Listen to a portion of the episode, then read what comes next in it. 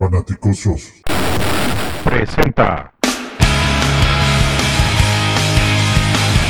Sin límite, un análisis equilibrado, congruente y objetivo. en el que semana a semana Juan y Jorge abordarán la otra cara de situación de los Chicago Bears. Kickoff. Fanaticosos, buenas noches, bienvenidos a todos una vez más aquí en este su episodio número 23 de Sin Límite, en el cual tengo el honor, como siempre, de estar acompañado del buen Jorge Gaxiola. George, ¿cómo estás? Buenas noches. ¿Qué tal, Juancho? ¿Cómo estás? Yo sabes que yo encantado de la vida por estar aquí contigo y hablar de eso que nos encanta, que es hablar de los Bears. Y en, este, en, este, en esta ocasión vamos a hablar acerca de lo que nos, nos depara el partido del próximo domingo contra los Texans. Sí, claro. Y bueno, señores, eh, por ahí les tenemos una sorpresa el día de hoy, porque el, el buen Master Contreras nos está acompañando ahí pa- para meternos en cintura y darnos nuestros nuestros apes cuando nos salgamos de, del corral. Toño, ¿cómo Jalón de orejas. Exacto. Buenas noches, George. Mancho, un gustísimo. Por aquí teníamos rato que no grabábamos. Y este, y sin planearlo realmente mucho, ¿no? Rápido. Vámonos. Sí, exacto, ¿no? Creo que, la verdad es que ayer grabamos, confesarlo, grabamos, pero hubieron ahí unas fallas técnicas y, y bueno, pues se dio que, que Toño nos pudo acompañar el día de hoy y bueno, pues eso está, eso está increíble, ¿no? Este, como lo mencionó George, pues hoy vamos a hablar del encuentro contra, contra los Tejanos de Houston, que es este domingo a las 12 del día. Eh, entonces, digo, siempre, siempre nos gusta un poquito como hablar de dónde está parado el equipo, de los rumores que están surgiendo y todo eso. Y, y- y bueno, durante esta, estos últimos días pues han llovido rumores, porque creo que es eso, viles rumores, de que si Ted Phillips va a, a retirarse al fin de año por lo mal que le está yendo al equipo, porque algunos dicen que, que el, hijo de, doña Virginia está muy enojado y va a, cortar cabezas parejo. Entonces, bueno, han habido muchos chismes de los cuales este, pues todos medio, medio nos hemos enterado y, y pues solo es eso. Eh, justo, justo George y yo lo, comentábamos y, y con Toño también lo he, lo he platicado. Yo creo que para que la situación mejore en este equipo sí debe de haber una limpia completa porque eh, el, el equipo ya no hay para dónde. Creo que, creo que todavía hay gente que tiene esperanzas de, de, de que el equipo medio funcione para ver si alcanzamos eh, los playoffs así, rasguñándolos como si estuviéramos en el fútbol mexicano, donde capaz que el antepenúltimo lugar llega a la liguilla y, y puede ser campeón, pero, pero pues esto es la NFL. Este, George, ¿tú, ¿tú qué has escuchado Pues sí, yo creo que lo, más importante es que lo que dices de Ted Phillips, como que milagrosamente después de, de seis partidos que hemos perdido de manera consecutiva, ya parece que, se le está antojando retirarse. Entonces, no sé si tenga que ver de los- la presión que está ejerciendo toda la, todo lo que está alrededor del equipo, pero, pero al final no es nada definido, no es algo que él haya dicho, solamente son rumores, gente que, que parece que está llegada a él, así que no podemos darlo ni por hecho, ni tampoco decir que, que desmentirlo, ¿no? No sabemos.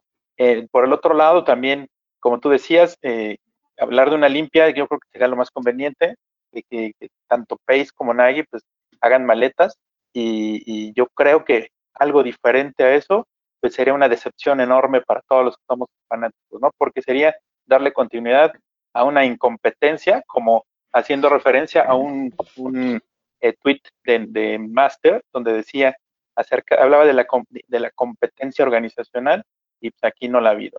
¿no? Sí, exacto. Toño, tú que, tú que estás más cerca eh, de los medios locales en, en la ciudad de los vientos y la casa de nuestro equipo, ¿tú, tú qué escuchas? ¿Cómo sientes el, el ambiente por allá?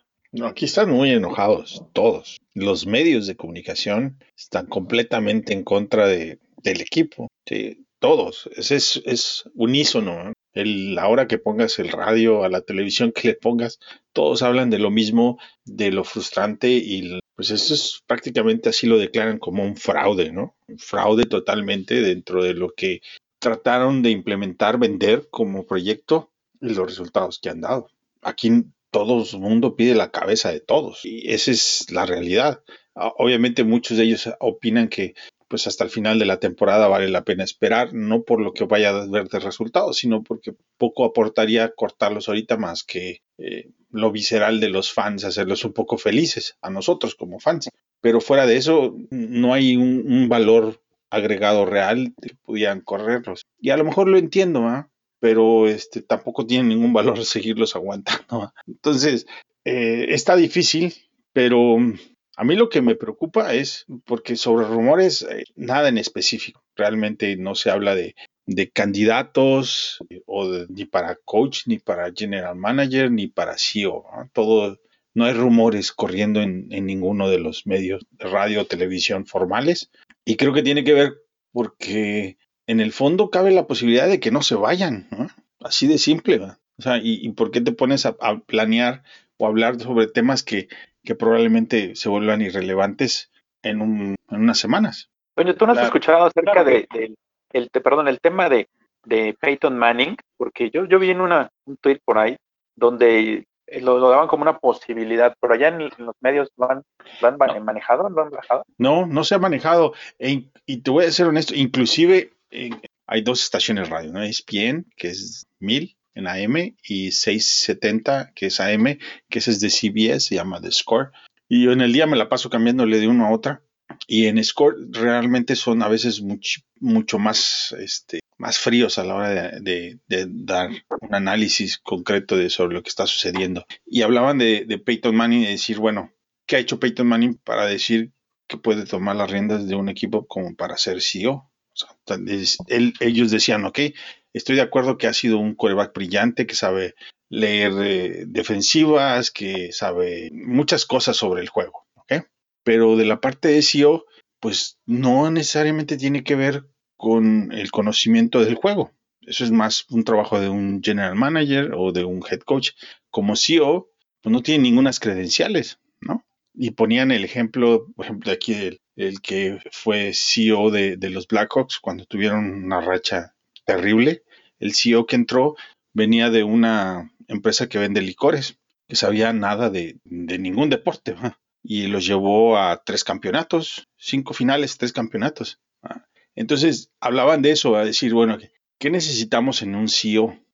Lo que necesitamos en un CEO es alguien que modifique la estructura organizacional de los y que oriente sobre procesos, sobre metodologías, cosas que, no hagan que se repita el error del 2017, ¿no? que fue eh, Pace básicamente teniendo eh, solo por su cuenta ir seleccionar a un coreback sin decirle a nadie y luego entregárselo al, head coach que no le dijo nada para que lo desarrolle en el primer año. Ese es un error monumental y que tiene que ver con metodologías y estrategias que no tienen los vers, claramente. Y eso sí te puede ayudar un, un CEO, no importa de dónde venga, pero lo más importante es encontrar a esa persona para que después a lo mejor puedan encontrar a ese general manager que nos saque del hoyo. Sí, justo. Y de hecho por ahí eh, yo, yo escucho más ESPN 1000, porque la verdad es, es, la que sí agarra acá en México en el Internet, porque la otra me dice, no, no, esta no es de tu país, así es que no la puedes escuchar, sáquese de aquí. Entonces, este, pero, pero ESPN 1000 sí, afortunadamente. Y por ahí eh, eh, yo he escuchado a, que, son a los que más escucho, es, el programa de las 2 de la tarde, eh, que es Waddle and Sylvie. Waddle es, es un ex receptor de, de, los Osos de Chicago, para, para que lo recuerden, Tom Waddle. Número 87. Y, exactamente. Y ellos han mencionado que, que sería bueno obviamente son, son ideas que lanzan como, como analistas eh, de llamar a, a, Theo Epstein. Theo Epstein, eh, que viene, que acaba de renunciar a los Cops, eh, pero el tipo tiene una trayectoria impresionante dirigiendo organizaciones deportivas. ¿Y por qué digo impresionante? Porque simplemente el señor fue capaz de romper la maldición de Babe Ruth con los con los Red Sox, 88 años de Boston. 88 años. Exactamente. Y, y, después de eso, de eso no le bastó, sino que llegó a los Cubs y terminó con la maldición de la cabra de 108 años de no lograr un campeonato. Entonces, una persona como esa, como, o sea, como asesorarte con alguien así o contratarlo para, para decirle, oye, ¿cuál ha sido tu fórmula para poder terminar con, con esas rachas tan, tan largas y tan dominantes? Eh, creo que, creo que por ahí digo, se han barajeado muchos nombres, incluso este Bill Coward, que el tipo está feliz en el retiro, pero por ahí lo han incluso hasta mencionado para entrenador, este, y cosas, y cosas por el estilo. Digo, para, para todos aquellos aficionados que, que nos escuchan y que se siguen preguntando por qué al día de hoy, después de seis encuentros perdidos al hilo, eh, no se han tomado la decisión de correr a, ni a Pace, ni a Nagy, ni a nadie. Solo les voy a recordar el 2002, cuando los Bears lograron una grandiosa racha de ocho encuentros seguidos perdidos en el segundo año como general manager de Jerry Angelo y, y el último año de Dick Jaron como nuestro entrenador en jefe. Ahí nos aventamos ocho partidos seguidos sin ganar y la temporada se terminó 4-12. Y no fue sino hasta final temporada cuando Jerry Angelo dijo hasta aquí llegó el entrenador y en 2003 nos trajo a Lobby Smith. ¿Por qué dejaron esa vez a Jerry Angelo? Porque era su segundo año. Creo que es más que evidente que le tenían que dar la oportunidad de por lo menos eh, empezar o iniciar un proyecto que, que afortunadamente nos, nos hizo emocionarnos en 2006 con, con ese Super Bowl y, nos dio una gran defensiva y grandes jugadores como, como Raffer y Tillman, Lance Briggs. Eh, entonces, creo que, creo que esa es como la última época que yo llamaría de, de oro de, de, los Bears. Eh, así es que, señores, no se desesperen. El 4 de enero ya está muy cerca. Ya, ya faltan prácticamente tres semanas y, y bueno, pues vamos a tener noticias y humo blanco para saber si, yo le si alguien se va o no. Yo le preguntaba a, a, Jorge fuera del micrófono, fuera de grabación, y creo que vale la pena que, lo, que la pregunta la hagamos ahorita. Los seres humanos todos nos equivocamos, le comentaba. Personas que nos equivocamos y de nuestros errores tendemos a aprender y a ser mejores. Esa es la naturaleza, ¿no? de, de cualquier persona. En el caso de Pace, ha cometido errores. La pregunta es, ¿crees que haya aprendido de esos errores? ¿Crees que sea mejor y haya superado? Porque esa es una pregunta que vale la pena hacerse. Yo todavía veo la posibilidad de que no se vaya, él en específico. Entonces, yo, yo creo que para, para, para contestar esa, eh, y supongo que te refieres a qué va a ser el año que entra cuando tengamos que elegir o, o tomar la decisión si vamos a elegir un coreback, ¿no? Un coreback y un entrenador nuevo, porque lo, ah, exacto. los dos er, erró, claro. doble error. Y la pregunta es muy válida. O sea, realmente ha aprendido del error cometido con Trubisky y con Nagy y nos va a dar un buen coreback y nos va a dar un buen entrenador o nos vamos a ir otra vez por, por lo, lo que él cree que es bueno y que no necesariamente. Yo, yo creo que no deberíamos confiar en eso. No, sí, es válido. O sea, no, no, la pregunta no es para argumentar a favor o en contra, sino porque creo que es importante que algunas personas puedan verlo desde ese punto de vista. Claro, no, no, y, y al final, mira, como, como muchos lo dicen, y eh, a lo mejor no ha hecho las cosas tan mal, Ryan Pace, y, y yo se lo comentaba ayer en lo que grabamos, justo, justo lo comentaba. El, problema es que con Ryan Pace, las decisiones negativas y los resultados que han traído esas decisiones negativas, los pones en la balanza y ahora pesan más que los aciertos que ha tenido. Eh, porque claro que el, tipo ha tenido aciertos, yo simplemente eh, para, para, para, no irnos tan lejos, este año tenemos a un chamaco llamado Darrell Mooney que está haciendo una sensación, nadie esperaba nada de él, de hecho, de hecho creo que a principio de temporada pocos esperaban que incluso tuviera minutos de juego como los ha tenido. Borró a Anthony Miller y se robó el, el, el wide receiver número dos. Incluso por ahí han llegado a mencionar que podrían dejar ir a Allen Robinson, hacer a Darrell Mooney el wide receiver número uno y, buscar a alguien más. Entonces, eso es un acierto. Otro acierto es Whitehead, otro acierto es, eh, Daniel. Entonces, sí ha tenido ciertos eh, destellos, pero con los errores que, ha cometido como Trubisky, como eh, White, como Leonard Floyd, como el firmar a Quinn, darle un chorro de lana para que el tipo venga a, pasearse los domingos, creo que es lo que está pesando, porque además esto está llevando a malos resultados. Si no hubieran malos resultados, yo creo que la gente en general diríamos que se quede un año más país. creo que hoy... Perdón que te interrumpa, pero algunos de esos, de, esos jugadores, pues ha sido falta de desarrollo, ¿no? Del staff que está ahí. Por supuesto. mencionaba Jorge, la ronda número 5 del draft pasado es Travis Gibson, ¿sí? De Tulsa. Es un muchacho que, que, no hemos visto. No sabemos si es bueno o es malo. No lo hemos visto. Poco se ha visto.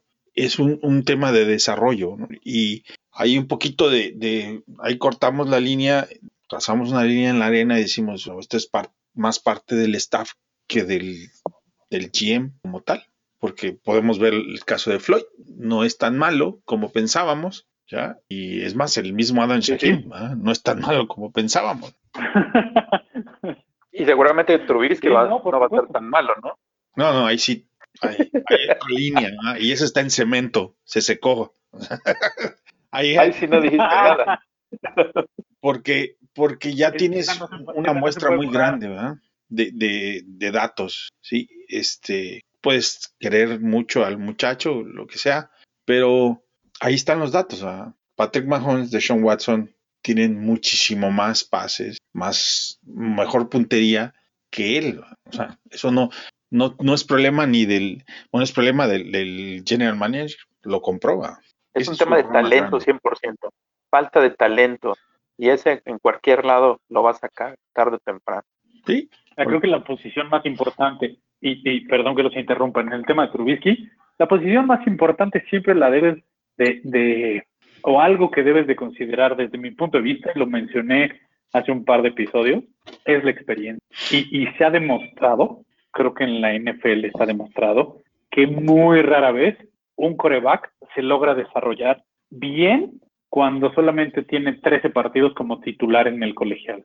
Y para ejemplo más claro, no nos vayamos más lejos, está Mark Sánchez, que además tuvo la fortuna de ser el, el, padrino de, de, Trubisky. El tipo, el primer año que tuvo en, en, los Troyanos del sur de California, lo hizo brutal. Eh, por salir en el draft, dijo yo me voy, quedaba un año todavía para el colegial y Pete Carroll, porque Pete Carroll era su entrenador en, en, la Universidad del Sur de California, le dijo, no te vayas al profesional, quédate un año más, toma más experiencia. El tipo dijo, no, no, no, y ahí están los resultados. Y yo creo que con Trubisky va a acabar siendo algo muy similar, porque nunca acabó de desarrollar. Entonces, pues el GM se enamoró del Corolla y de las vestiduras del Corolla y dijo, pues vamos, lo compro. Mira, de Sean Watson cuando salió de, el colegial, tenía en, a mí me gusta este dato, 1207 intentos de pase de Sean Watson contra 300 y pico de intentos de pase de Mitch en toda su carrera. Ese es un número muy, muy grande. Entonces, si tú te vas a los prospectos de draft del próximo año, vas a encontrar que Trevor Lawrence tiene, es el que más intentos de pase tiene. Eh, después va a estar este, ¿cómo se llama? Zach Wilson, Kyle Trash. De BYU. Sí. Y de los últimos, Zach Wilson. No, Zach Wilson, no, perdón, este, ¿cómo se llama? Trey Lance. Trey Lance. Que a muchos les gusta. Y Trey Lance está en los 318 pases por ahí. entonces, ese es un punto a ver, a considerar cuando vean y busquen sobre eh, prospectos de, de corebacks para el próximo año. Fíjense en ese dato de pases intentados versus intercepciones, ¿no? Porque ahí se mezcla. Pero esa es una de las cosas que tú ves. Patrick Mahomes también tenía muchísimos pases, arriba de mil pases intentados. Entonces, eso es justamente lo que, a lo que estás haciendo, lo que estás diciendo con, nosotros. Es, es pues el ensayo de colegial es súper importante. ¿Cuánta experiencia tienes en colegial? En esa repetición para que seas mejor. Sí, mira, yo creo que el desarrollo de, de un coreback es como las matemáticas. Ensayo y error, ensayo y error. ¿Por qué? Porque muchas veces la forma de, mejorar y de aprender a, resolver eh, sumas y restas algebraicas es operaciones, operaciones, operaciones, operaciones, que vas a hacer 10 bien y una te puedes equivocar. Vas a volver a hacer otras 10 y te vas a volver a equivocar.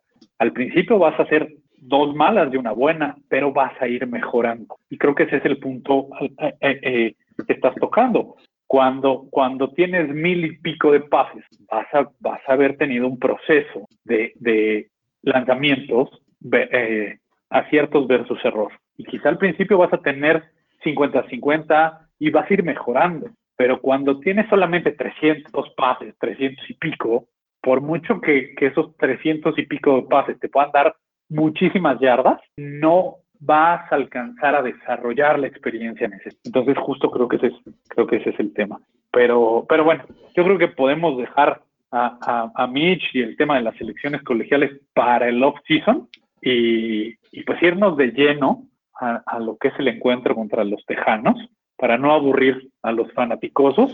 No, pues vamos a hacer darle a este. Nos van a poner una recia. Skip. Eh, entonces, eh, ¿quieres hacer el resumen del juego contra Detroit? Bueno, no, lo que me sorprende es, por ejemplo, que contra Detroit, no, ya hice reacciones en caliente. Ya me, me hacía daño. coraje. Les voy a decir que tengo problemas de piedras en la bilis. Y la verdad es que este año no me han ayudado en nada. Hijos de tal, Hijos de su McCarthy, Virginia. No, no. Entonces. Pero, fíjense que algo gracioso es que todos al principio de temporada, por lo menos Pancho y yo, veíamos que una, una temporada, iba a ser una temporada larga, ¿no? no sé si recuerden eso, pero el, problema fue que, empezamos 4-1. Ese es el problema.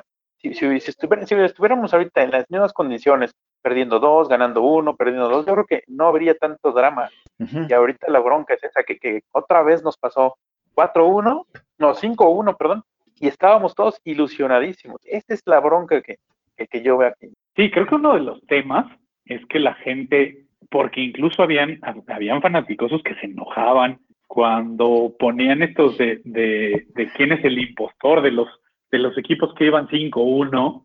Así de encuentra el impostor, y habían unos que hasta se enojaban y decían que, que el impostor era otro, no, no los Chicago Bears. Eh, y, y lamentablemente, pues poco a poco nos fueron ubicando en nuestra triste realidad y nos hicieron entender que sí, que en ese 5-1 éramos el, éramos el impostor y el que estaba ahí encubierto y haciéndose, y haciéndose menso con, con los con las victorias feas, como dijo, como dijo Foles, pero ahora hasta las derrotas son horribles y, y, pues está, está cañón, porque al principio la defensiva era lo que te sostenía y ahora la defensiva es la que se está doblando y la que, la que lamentablemente no está, no está siendo capaz de, mantenernos en el, en el encuentro. Entonces, bueno, pues por ahí, por ahí no sabemos si sea tema de que están desanimados o simplemente ya se hartaron de Nagy. Yo, yo diría que, que ya es eso. Creo que los jugadores ya, ya están un poco hartos de, de, de la displicencia de Nagy. Y yo alguna vez se lo comenté a George que algo que me llamó mucho la atención este año y que no me, no me di cuenta el año pasado es que desde el año pasado Nagy optó por decir no van a haber capitanes fijos en la escuadra, los vamos a ir cambiando semana a semana. Y eso automáticamente cuando lo detecté, a mí me hizo recordar la época de Tresman, porque Tresman hizo exactamente lo mismo. Dijo, no van a haber capitanes aquí fijos, y los vamos a ir moviendo. Para mí eso es una falta de liderazgo total. La diferencia es tienes a alguien que diga. Sí, la diferencia es que Tresman tenía unas hijas más guapas. Nada más. Sí, sí, pero por, ahí hay varios que, le decían suegro. bueno, pero yo, lo, único que, le veo bien a, a Nagy es que tiene un boxer, está precioso su perro, es lo único que, tiene bien ese compadre. Eh, En la semana, bueno, ayer que estuvo en los medios, ahí por- en su, en su aparición en Zoom, en videoconferencia, noté que ya no tiene ninguna de, esas, las que tenían su pared en el draft, estaba lleno de, de hojas sobrejugadas, tapizado, ¿no? ¿Se acuerdan? Y ahora está vacío, Sí, no hay nada. Entonces, eso te dice algo, ¿no? No le sirvieron para nada Claro. y hasta las quitó, ya se enojó, ya no tiene nada más. Hasta... Por fin vi el color de la pared. no, incluso ayer algo que me llamó la atención es que ni siquiera salió con, con ropa de los Bears, o sea, todo era con logos de la palomita. Ya, ya sí, normalmente el tipo siempre sale con su gorra de los, de los Bears, la sudadera. El día de ayer ya dijo, ya, me cansé, mi gorra Nike, mi sudadera Nike, ya ahí se ven. Que eso también, Es la misma pues, que, son- es la misma que han aplicado varios de- que borran sus perfiles de, de Instagram y que, que borran sus fotos, o sea, es la misma. Sí, Ya está harto también. sí. Yo para todo este tema tengo un- un- una frase famosa del Joker que decía que eh, nadie entra en pánico cuando las cosas van de acuerdo al plan. No importa si el plan es horrorífico. O sea, e- y eso es, es el asunto. No sabíamos sobre el plan de Nagy. pero yo creo que ni él sabía sobre su plan. Creo que ese es el tema, que, que eh, el, el- el tipo, yo lo, yo lo dije desde el año pasado, eh, y, y digo por ahí, he- he- han habido buenas, buenas discusiones y buenas pláticas de, de- donde yo decía que el gran problema de los Bears desde el año pasado era el entrenador. Eh, Toño me decía que era la ejecución, Sí, y, y estoy, y estoy de acuerdo con él. Yo creo que sí era la ejecución, pero creo que, que la mala ejecución se estaba dando por, por, la, por el mal sistema que se estaba aplicando. Creo que a partir del mal sistema se generaba una mala ejecución. Esa es, esa es mi percepción.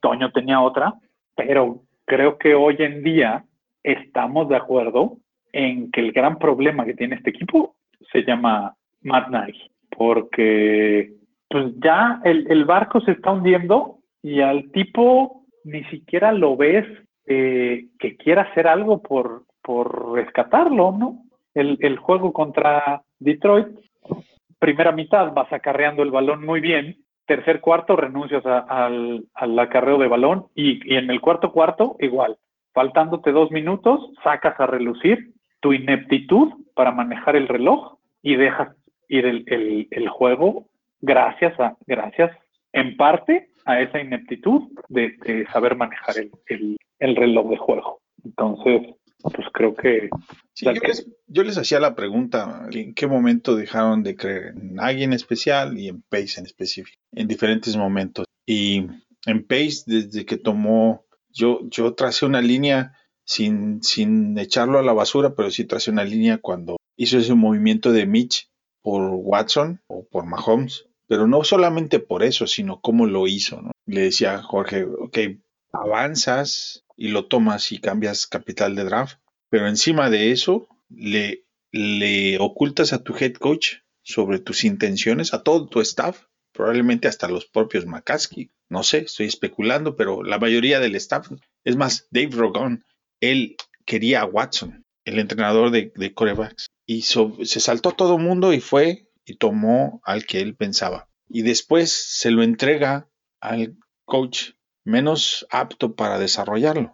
Y luego va y contrata a otro head coach que tampoco tuvo ninguna aptitud para seguirlo desarrollando. Entonces, por ahí ese Inter del dos, pegadito al 2017 yo empecé a desconfiar sobre él. Sí pensaba yo, desde mi punto de vista, que Nagy tenía mucho más potencial. Ahora es claro que, que en este momento no lo tiene. Quién sabe en un futuro. Ahí está Nueva Inglaterra, ¿no? Bill Belichick le fue muy mal con Cleveland y luego pasó a Jets y de los Jets fue mal, sí. a Nueva Inglaterra y eventualmente pues, se convirtió en lo que es hoy, que es donde hace un rato les preguntaba, decía, bueno, todos los seres humanos cometen errores y aprenden de ello. En el caso de Nagui tendrá que aprender, pero no aquí ya, adiós, que aprende en otro lugar. Y en el caso de Pace, pues esa es la pregunta.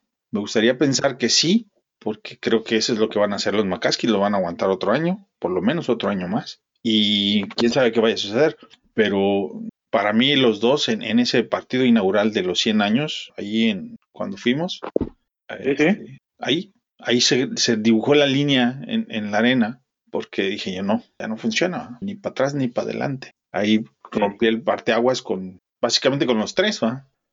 Sí, mira, yo lo he comentado, yo creo que para mí el, el, el punto de partida con, con Nike fue cuando el tipo, a pesar de que Cody Parkey te estaba costando, te costó dos juegos en, en la temporada 2018, decides mantenerlo. Y entonces lo decides mantener y en uno y en el juego de postemporada que necesitabas acercarlo porque no confías en él, porque porque ya te había demostrado que no era capaz de sacarnos un juego. Eh, el, tipo hace un mal uso de, los tiempos fuera, hace un mal uso de, del plan de juego y en lugar de intentar acercarlo un par de, yardas más, decide no hacer nada y pues, el resultado se llama double doink. Entonces, para mí, desde ahí Nagy fue como, bye, hasta un lado porque prefieres tener un buen ambiente que buenos resultados. Para mí lo importante son los resultados. Si tienes buenos resultados, vas a tener buen ambiente. Entonces, eh, yo ahí fue donde dije, no, no con Nagy. Pero siempre le das el beneficio de la duda, ¿no? Llega una nueva temporada, dices, bueno, vamos a ver si puede hacer una o replicar un poco de lo que hizo el año anterior con, con unas mejoras y pues cuál, ¿no? Ha, venido como cangrejo, para atrás y para atrás y para atrás. Sí, ya lo que ha pasado es, alguien más, por ejemplo, de los fanáticos, con platicamos ahí en Twitter, Hugo, uh, que su Twitter es a, arroba Hugo MZR, que por ahí le gusta estar peleando con nosotros, no sé por qué. ha de ser fanaticoso. eh, tiene la misma opinión que tú al respecto de Nagy y, y está bien, se vale. O sea, Hoy en día es hora de, de hacer balances, depósitos, a ver, debe y haber. Y en el debe y el haber, pues debe mucho y, a ver a dónde se va, ¿va? porque ya no.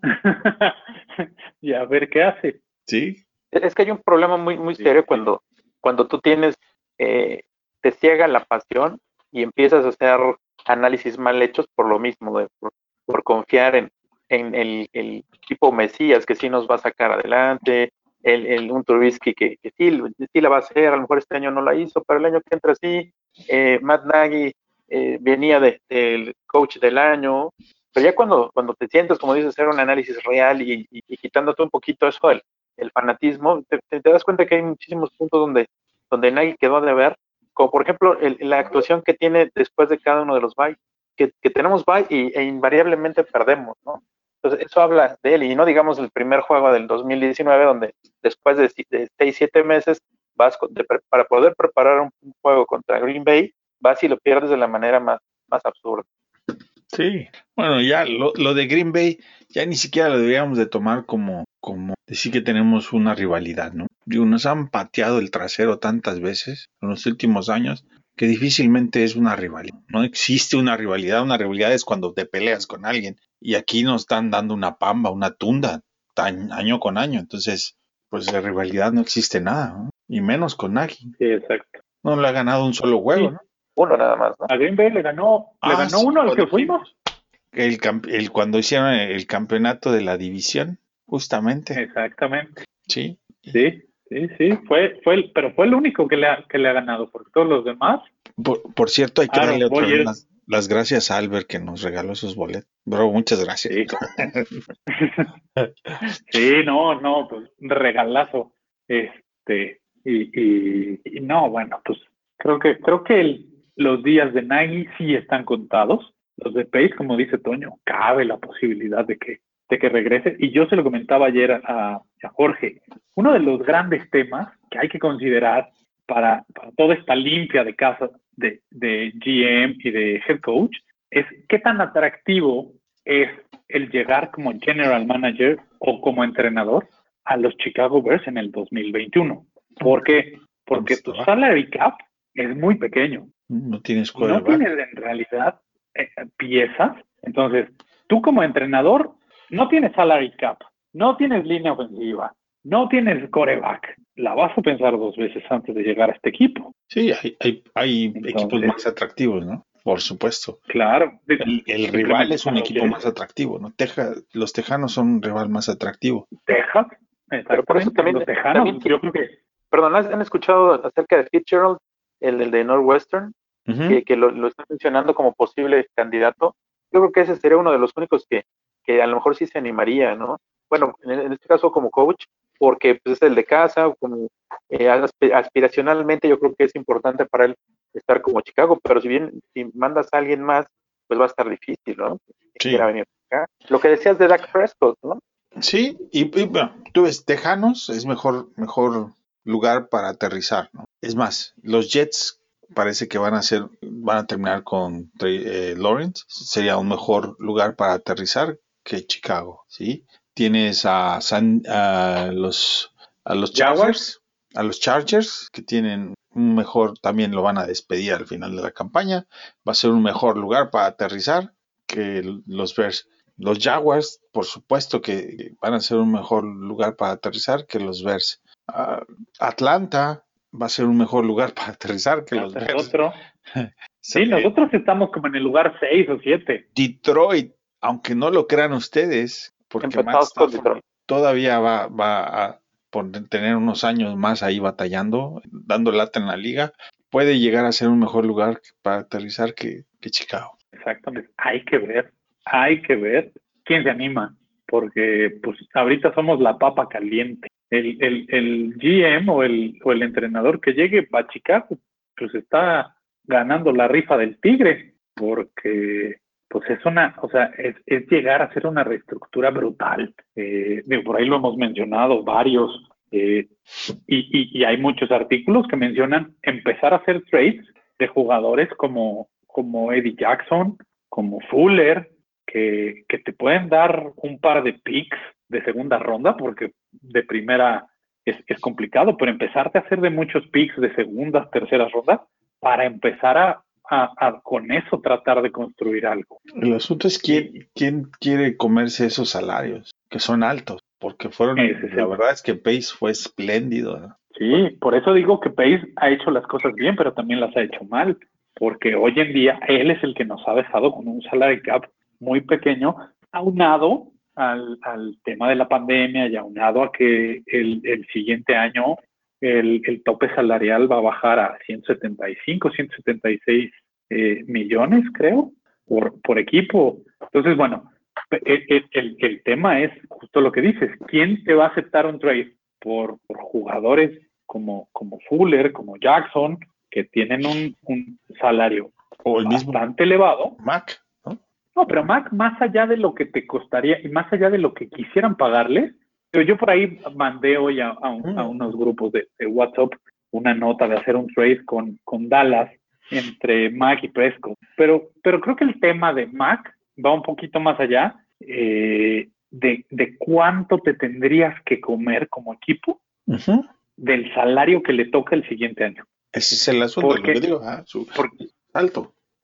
Exacto. Porque no es, no es la base salarial, sino simplemente es el, el, el death cap, como le llaman, que te va a causar el deshacerte de ese jugador. Y aparte lo han, han empujado su salario hacia, hacia el futuro, ¿ah? para Exactamente. hacerle espacio a otros jugadores. Entonces, él está muy complicada esa situación ahí con Mac, como para moverlo. Sí, sí, no, por supuesto, por supuesto. Y luego con la tarugada de firmar a, a Robert Quinn, este, One Sack Wonder, así como hay artistas que son One Hit Wonder, pues este es One Sack Wonder con los Bears y, le das 40 millones garantizados, ¿no? Está, está complicado. Sí, Está bueno, yo, complicado. yo lo único que tengo que decir es que si a mí me contrataran, ya, ya las hubiera sacado del hoyo. Porque los que están ahí no saben más que yo. Punto. Me van a decir, no, estás diciendo puras tonterías. Sí, pero también aquellos, ¿no? entonces estamos igual. Entonces, y, y honestamente, yo tengo igual. más credibilidad porque no lo he hecho. Entonces, háganle como Claro. Sí, no, claro, mis tonterías valen igual que las de los otros, correcto. solo porque, porque son las mismas tonterías. ¿eh? O, o sea, en, en términos de tonterías, no porque vayan a ser las mismas, así es que déjenme hacerlas, Sí. puede que estas sí funcionen. Por lo menos yo hubiera podríamos tenido, menos. Por lo menos hubieran tenido a Deshaun Watson y a este Bruce Arian de coach, ¿no? Y a. Chris Ballard de GM. Entonces, pues ahí ¿verdad? se los dejo. no está. Ah, ah, ah, Ahí es ese, ese trompo a la uña, como decimos acá en México. ¿no? Pero, pero bueno, señores, pues ahora sí, vamos a platicar de, de este gran encuentro contra los Tejanos, que es una, es una rivalidad histórica, porque recordemos que los Tejanos de Houston vienen de ser lo que eran los, los petroleros. Y, y los petroleros son de los equipos más añejos en, en, la, en la vieja liga americana. Pero ya como tejanos, solamente nos hemos enfrentado a ellos cuatro veces. No se emocionen, señores. El fin de semana podría ser nuestra quinta derrota contra los tejanos de. Porque las cuatro veces que los hemos enfrentado, las hemos perdido. Así es que no, no se me vayan a emocionar, porque en una de esas andamos consiguiendo el, el como dicen, no hay quinto malo pero aquí sí va a haber quinto malo, que sería la quinta derrota. Oye, y también, ¿sabes qué, Juancho? Que, que ahorita vamos en los últimos cinco partidos que, que, jugamos contra rivales de la, de la conferencia americana, llevamos cero ganados, cinco perdidos, ¿no? Entonces, este, ah, además, vamos unos cinco o cero seis, ¿no?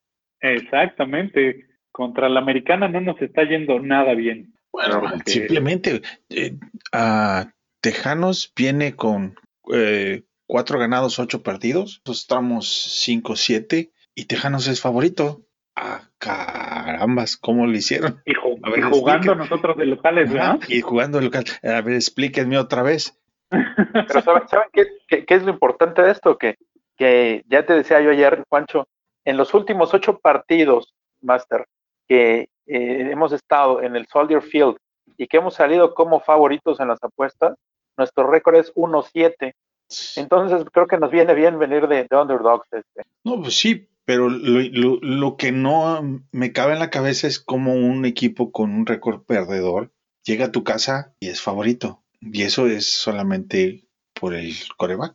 Digo, desde mi punto de vista, háganle como quieran. Claro. No, y además creo que, si no mal recuerdo, los, los tejanos traen una racha de, de tres, cuatro victorias seguidas o dos por ahí. Y nosotros seis derrotas. Creo que eso también, también influye. Pero como dices, perfectamente tiene que ver con el, con el entrenador y con el coreback. Creo que, creo que no hay más. Sí, y es un, es un entrenador interino también, ¿no? Sí. El de los Tejanos. Y este, también tienen muchas bajas. Digo, a mí me acuerdo que me decían, me platicaban en Twitter varios, y no voy a dar nombres porque no tiene caso abajo, pero decían, no, no, no, es que Watson no es más que Mitch. Sí, a Watson porque tiene al mejor receptor de la liga. Señores, les, le quitaron al mejor receptor de la liga, le quitaron a su segundo mejor receptor por sustancias y el hombre sigue tirando el balón y sigue entregando el balón y sigue entregando el balón. Hace unos días vi un, un, una, este, una conferencia de prensa donde la, los medios en Texas le decían, oye, sobre ese fumble que sucedió en el, en el juego anterior donde perdieron, ¿no? Fue un, bar, un mal snap y terminó siendo un fumble que se lo cargaron a él. Dice, bueno, ustedes se quejan de ese fumble, pero no los veo quejarse cuando entrego el balón más de 20 yardas, porque es el que más entrega el balón arriba de las 20 yardas. Y todos se quedaron callados, nadie le dijo nada. ¿Por qué? Porque tiene razón. Aquí no podemos contra, hacer contra eso. Los hechos, contra los hechos, ¿qué, ¿qué, puedes decir? ¿Con qué refutas eso? Sí, o sea, y, y digo, Mitchell es buena gente, también el otro es buena gente, sea, no, claro. no, no van a poder decir nada al respecto, más que parece ser que, que el muchacho, estoy hablando de Watson, es un, una persona que por las entrevistas quedó, no le interesa tener ningún, ninguna rencilla contra los Bears, porque decía yo, pues, cuando venga, pues si Mahomes nos cantó el, el ¿qué fue? ¿El 10? El 10. Ajá. Watson nos va a cantar el 12, va. Y eso es algo que quiero ver. Él dice que no. Tengo mis dudas al respecto, porque a final de cuentas es orgullo deportivo, ¿no? Claro. Una motivación adicional. Sí, exacto. Aunque ellos no lo digan, porque Watson tampoco lo dijo, como, como lo mencionó Toño. Watson, digo, Mahomes tampoco dijo, ahora que vaya a Chicago me las van a pagar y van a ver lo que, lo que se perdieron por no seleccionarme. pues el tipo dijo, no, yo voy, es un partido más, es un encuentro más, y, y pues toma chango tu banana, porque pues así tal cual nos los contó, con las dos manitas, los 10 lugares que, que, pasaron para que lo seleccionaran a él, y, ¿Ah? y pues hoy, hoy, hoy lloramos ese, ese gran error. Y yo por ahí, pues lo decía el, el episodio anterior, y se los decía que durante cuánto tiempo o cuánto tiempo tiene que pasar para que los Bears sean recordados como, o, o, más bien dejen de ser recordados como el equipo que no seleccionó a Mahomes y a Watson para seleccionar a Trubisky. No, pues si a mí todavía no se, a mí todavía no se me olvida lo de Terry Bradshaw. Con eso te contesto. Ah. Pero, pero en ese caso, porque es que el, el, problema es que no hemos tenido un, un coreback franquicia. ¿Cuándo se va a olvidar cuando, cuando, cuando alguien haga el draft por un coreback que sea franquicia, que sea competente y que, y que nos haga ganar juegos y campeonatos? ¿Cuándo eso se va a olvidar? Ahora, con la, con el, la tradición que tenemos de no hacerlo, pues sí va a pasar algo de tiempo. Otros que... Como dice Toño, imagínate, sí. no se le ha olvidado Terry Bradshaw. Entonces, pues sí está difícil, ¿no? Y ahora, hablando del juego en específico, digo, si la defensa juega mejor, a nivel, por ejemplo, con la contra Tampa, como jugó, incluso contra Carolina, ¿no? pues sí hay una posibilidad real de que ganen, ¿no? Sí. sí de acuerdo. Sí, yo creo que, yo creo que el, el encuentro es muy parejo. La verdad es que los dos equipos están muy mal, seamos honestos, tanto los Tejanos como, como Chicago. Nuestra defensiva es mejor que la de ellos, o venía haciendo las cosas mucho mejor que la defensiva de, de Tejanos, y es lo que nos habría podido mantener o lo que nos podría mantener en el encuentro y quienes nos podrían hacer ganar este encuentro. Que hoy en día y, siempre, y a, y a partir de ahora, esa es la pregunta que yo creo que hay que hacernos cada fin de semana. ¿Qué es mejor? ¿Ganar el partido o perderlo? Porque recordemos que perderlo nos mejora la posición del draft y ganarlo, pues existe una mínima mínima, mínima, mínima y muy remota posibilidad de llegar a los playoffs. Así es que creo que esa también es la pregunta que hay que, que hay que empezar a hacernos cada fin de semana. Como lo dice Toño, si la defensiva juega como lo hizo contra Carolina, posiblemente haya, haya un, un, un, un buen, un buena posibilidad o una buena posibilidad de ganar el encuentro. Pero mientras eso no suceda, no sabemos si la ofensiva va a salir como salió contra Detroit, con la capacidad de anotar 30 puntos. Uh -huh. O va a ser la ofensiva que salió contra Vikingos, que no pudo anotar más de 19 puntos. Entonces, ahí es donde, donde entra, estamos en el entredicho y donde, donde entra el albur de, de nuestro equipo. Pero, pero ustedes cómo lo ven, ¿qué esperan de la, de la ofensiva? Pues mira, yo, yo creo que si, si vamos a ganar este partido, tiene que ser a través de, de todo lo que pueda lograr eh, David Montgomery. Ha tenido dos muy buenos partidos, los dos últimos, y yo creo que tiene todas las condiciones necesarias para lograr una muy buena actuación este partido. ¿Por qué? Porque la, la defensiva por, por tierra de los Texans es, ok, si no es la última, es la penúltima, ¿no? Entonces, si no explotan esa parte de la carrera, y, y entonces sí vamos a estar un poco con menos posibilidad. Si sí lo hacen, pues yo creo que, que tenemos todo, todo para hacerlo. Eh, en el caso por aire, habrá que ver eh, si, si, se sigue decantando eh, Trubisky por, por Anthony Miller, ¿no? que estos últimos partidos ha tenido más actuación, y Robinson, a ver, esperemos que, que ahora ya se, se, enfoque un poquito más en lo, en lo que tiene que hacer, y, y que Mooney siga produciendo, ¿no? Y también el tema del, del ala cerrada, Paul Kemet, que ya vaya siendo más utilizado que, que Graham. Yo, yo me pregunto eso, que lo de lo del ataque terrestre, el corredor Montgomery, estoy de acuerdo contigo. El asunto es si lo van a matar a la mitad de la primera, la primera del juego, como en el juego contra Detroit, donde lo usaron la mitad y a la otra mitad, pues simplemente lo echaron a la caja de los juguetes y lo guardaron, porque ya no, ya no lo usaron. Y me dirán ustedes si estoy equivocado, pero por ejemplo el juego, a pesar de que la defensa no jugó bien, para mí ese juego contra Detroit lo perdió Matt Nagy en, esos dos últimos minutos por su ineptitud de no hacer un play call inadecuado para si te estabas, si estabas corriendo el balón efectivamente, Montgomery viene un poquito más encendido. Y lo único que tienes que lograr es un primero y diez para que se acabe el juego con tres, con algo de ventaja, y te pones a lanzar el balón dentro de la, de tu, tu propia 20, pues oye, con una, una línea ofensiva que no aguanta los embates, pero ni de un abanico va. Entonces, pues es, ahí lo perdió. ¿ah? Aunque me digan que la defensa jugó mal, la defensa no, no anota puntos, no genera ofensiva. Punto. Entonces, tenías una ventaja, la perdiste. La pregunta es si Nagy puede sostener un ataque terrestre contra los Tejanos, que sean los cuatro cuartos y no nomás dos. ¿va?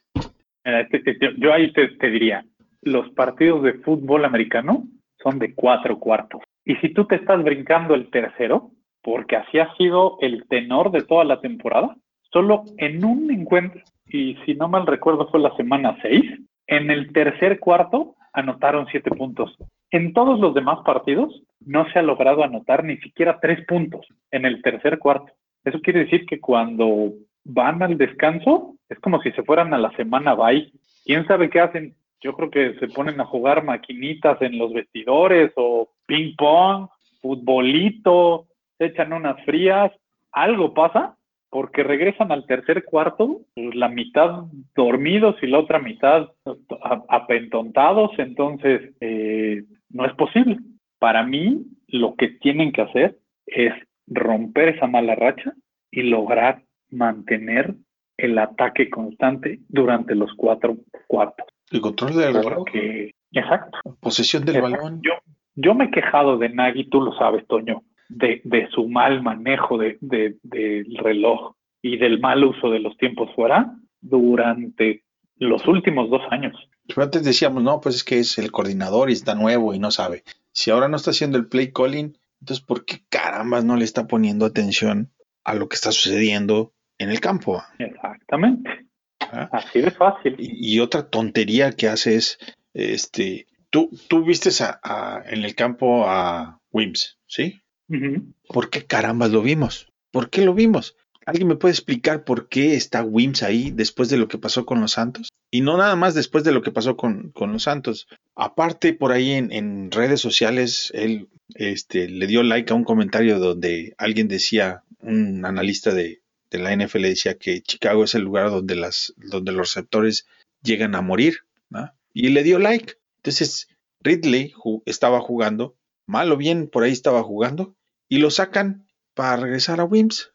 ¿En qué parte de un equipo con liderazgo funcional eso es aceptable? No puede ser. ¿Y de veras Ridley es tan malo para sacarlo, a, que, para que juegue Wims? Ese, es el tipo de jugadores que justo lo, lo mencionábamos hace rato, donde dices, es por incapacidad del jugador, ¿qué trae el jugador? O el staff simplemente no es capaz de adaptarse a, a, que a, a los jugadores que tiene. Y creo que lo ha demostrado Nagy. No tiene la capacidad de adaptar su plan de juego y su estilo de juego y todo lo que queramos llamar a los jugadores que tiene. Y, y lo de Wims es, es, es intolerable. Es, no, es inaceptable. Ya, es ese, inaceptable. Ese muchacho debe estar en la calle. ¿va? Porque incluso antes de, de, lo que sucedió contra los Santos, hubieron declaraciones de Mike Fury donde, de, donde él le dijo al cuerpo de receptores, tengan cuidado con el 22 de los Santos, no se metan con él, cuidado con este. ¿Y qué hace el otro baboso? Ay, me quitaste el, el, el chupón y me lo tiraste, pues ahí voy a, a, pelearme contigo como, como si estuviéramos en la cola de las tortillas. Entonces, sí, como dices, pues ¿qué? Sí, Carajo, tenía que hacer? ¿Sí? Sacas, ahí está Mooney, o sea, estamos hablando de Mooney, es un buen receptor, ¿por qué no distribuyes más el balón entre los que tienes ahí, que es Miller, Mooney y Allen Robinson? Exactamente. Y si a, tener a Ridley y, o a Wims es lo mismo. ¿ah? Sí, no, por supuesto, por supuesto, ¿no? Ahora, otra, otra, otra cosa que, que yo me sigo preguntando, ¿para qué firmas a Lamar Miller y solo vas a ocupar a Patterson ya, ya Montgomery. O sea, nada más por si se te lesionan, pues para eso no hubieras firmado a alguien, te hubieras quedado con Al y con a Travis Pierce. Claro. ¿No? Porque esa es la otra. O sea, ¿para qué, para qué firmas un agente libre, te, te ahorras esa lana, porque yo creo que el contrato es muy barato, debe de ser de, estos de veterano, ya de los de 850 mil dólares por lo que resta de temporada o menos, te los ahorras y te quedas con a Travis Pierce y con, y con, y con Ryan Nall, yo sí solo vas a estar ocupando a, a Patterson y a, Montgomery, que es la otra. Creo que, creo que hay que empezar a pedirle creatividad a Nagy, algo, lo que sea. No, pues ya a estas alturas ya que se vaya. Ya no más que se vaya. Es lo que más que le, le pudimos pedir, ¿no? Que, que ya mejor Ah, Es más, es más, por ahí en ESPN preguntaban, ¿tú estás a favor de que pierdan todos los juegos que faltan o que gane lo que sea de lo que falta? aunque los pierdan todos, ¿ah? Si, si pierden contra los Tejanos, nos metemos al top 10 del draft. ¿ah? Fabuloso. Imagínate, o sea, ya por quinta, por quinta año consecutivo en Pace tendría un pick top 10 de draft. Bueno, no consecutivo, pero 10. Cinco veces Sí, sí, pero pick top 10. seleccionando en, en los primeros 10, claro. Claro, claro. Y no, no, nunca me ha ¿No? gustado. Y que volver, y a regar el- Sí. y, y volver a regar el tepache también sería sorprendente por parte de Pace. Porque de esos, de esos cinco picks que ha tenido, solo Roquan, Rockwan Smith es, es, es el único que se ha visto decente. Este, decente. Creo que más bien lo que Ryan Pace tiene que hacer es, si es que se queda, si se llega a quedar, decir, a ver, yo selecciono a los defensivos y que alguien más seleccione a los ofensivos. Porque yo a la ofensiva, sobre todo en los primeros días, nomás no se me da. Yo, yo ¿No? entro hasta el tercer día de draft. Me avisan, voy a ir de vacaciones. ¿No? Pero bueno, y a la defensiva, ¿qué esperamos? ¿Qué esperamos en este encuentro a la defensiva? Pues que se enojen, ¿no? Que se enojen de todo lo que hemos estado diciendo. Que se enojen y jueguen enojados. Es lo que espero. este, Me parece. que, que- que ejecuten, porque eh, como dijiste, no tienen a, a los dos principales receptores y, de, y por tierra tienen a los Johnsons, David Johnson y Duke Johnson.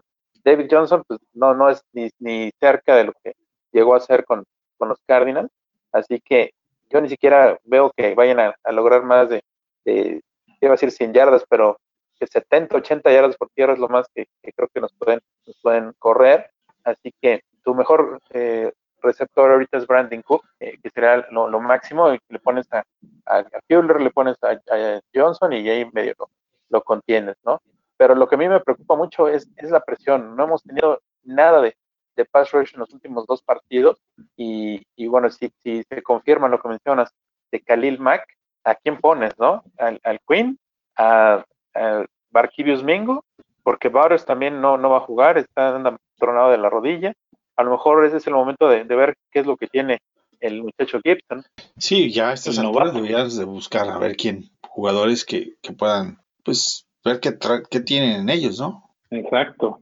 Sí, justo lo que mencionaban en, en, en el episodio de reacciones y, y los de y, y- y nuestros compadres de, de Indiscutible, pues es como, como ¿para qué sigues teniendo ahí dentro a, a Buster Scrine? Sácalo y mete a Vindor o mete a, Doug a Shelley, Luke Shelley, a ver qué traen. sí. O- o el, Este mismo, no que- trae que- nada. el mismo Queen, aunque Para te este partido costado- no juega, ¿eh? no. Creo que Buster Scream está en, en proceso de en protocolo de conmoción y yo creo que no juegue, ¿no? Y creo que es Ah, como, la, te- es como la novena que tiene. Es, es más o menos como eh, el caso de este receptor, ¿cómo se llama? Que también acabó su carrera en contusión, que estaba en los Bears. Ah, el rapidito que venía en El- Atlanta. Ah, este, ¿Gabriel? eh, no, no, Gabriel, Gabriel. Taylor Gabriel. Gabriel. Sí, ahí así acabó su carrera. ¿ah? Después de una contusión y Claro, se acabó. Bueno, me Sí, refiero ojalá para Digo, ojalá, ojalá por su propio beneficio, porque porque ya ya se ha demostrado que, que a la larga Ya. sí tiene consecuencias. Duke Shelley ha tenido Por- por varios, beneficio. varias contusiones graves, entonces, pues podría ser. Buster Scrine, perdón. Y Sí. de presión, pues creo que mi presión arterial es, está más fuerte que la de los Bears.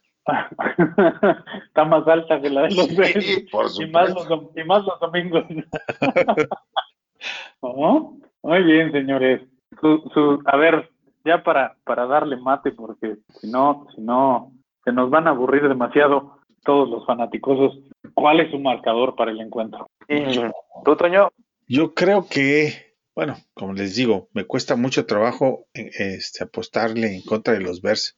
Y mm, 24, 21 por ahí, a favor de los Bears. Yo voy 27-21 a favor de los Bears. Ok, ok, ok. Yo, yo voy 23-17 a favor Bears. Creo que creo que es unánime. Todos seguimos creyendo en el equipo, aunque aunque Aunque nos ganen. a- a- aunque nos ganen y aunque por cuestiones de draft nos conveniera o nos convenga que pierdan, pero, Que pierdan, pero, pero el, pero el amor por el equipo ahí está. no se puede. Sí, exacto. ¿Y sus pronósticos atrevidos cuáles van a ser? Híjoles, pues este, pues ya, ya está muy difícil, ¿no? A ver, mi pronóstico más atrevido sería a lo mejor que Patterson por fin regrese una patada para empa- ¿es empatar o superar a, a Devin Hester? ¿Cuántos tenía Devin Hester? No, Antes de tenía 13, ¿no? ¿13? 13, 14. Sí, 13. Y Patterson lleva 8, ¿no? 8. sí, exacto. Bueno, pues por lo menos una, para que se ponga más cerca. Porque eso sí es impresionante verlo este, regresar, ¿no? Regresar patadas. Sí. Sí. Y el, el tipo, el tipo, sí, yo creo que si lo, si lo ocuparan como al principio ocupaban a Hester, que solo era para devolver patada, sería mucho más exitoso, ¿no? ¿Tú, George? Pues yo voy a ir en contra de lo que dijo el máster. Yo creo que fervientemente que el pronóstico atrevido será que iban a usar a David Montgomery los cuatro cuartos y 120 yardas por tierra, más de 50 yardas por aire y dos anotaciones. Compi, mi, mi- mi equipo de, de fantasy te lo va a agradecer muchísimo. Es- y, eso que y no, y no pasaste el bye, ¿no? Tienes que jugar esta No, pero luego te voy a reclamar. Te dije que me ayudara. Porque te ayudé Eso con no el lo- Eso no lo Eso no lo no es cierto, estamos jugando. Este, este- este señor sí es muy serio, no como Pace. No, por supuesto. Por supuesto. Él es un gran es si se trataba de ayudar, si se trataba de ayudar, me hubiera ayudado yo mismo, que terminé Ah. 6-7 Sí, pues sí. y con palizas las últimas dos semanas. No, no, no. Muy mal, muy mal. Bueno, yo mi pronóstico atrevido va a ser que juegue el novato Gibson y va a tener dos capturas. Ok, ojalá y juegue. Pues a ver, si Mac no va a jugar, va a tener que jugar a fuerza. En algún momento va a entrar y va a tener dos capturas. Así es que, bueno, señores, pues un gustazo estar con ustedes, un gustazo platicar. Toño, como siempre, ya lo sabes, es, es un gozo y un deleite poder estar contigo y, y charlar contigo. Ya, ya dentro de poco nos echaremos unos mezcales Sí, ya, falta menos. para celebrar. ¿no? Tenemos que ver los últimos juegos de los Bears por acá. Eh, pues el último, sobre El todo el último. Dicen que para todo, para todo mal mezcal y para todo bien también, así es que Fíjate a- que, allí estaremos dándole. Que si ganan ese juego, es aquí en Chicago, ¿no? Sí, Ok. Nos vamos al estadio afuera a gritarles. me, me parece, me parece perverso. hacemos, hacemos un tailgate ahí Sí. clandestino. ok.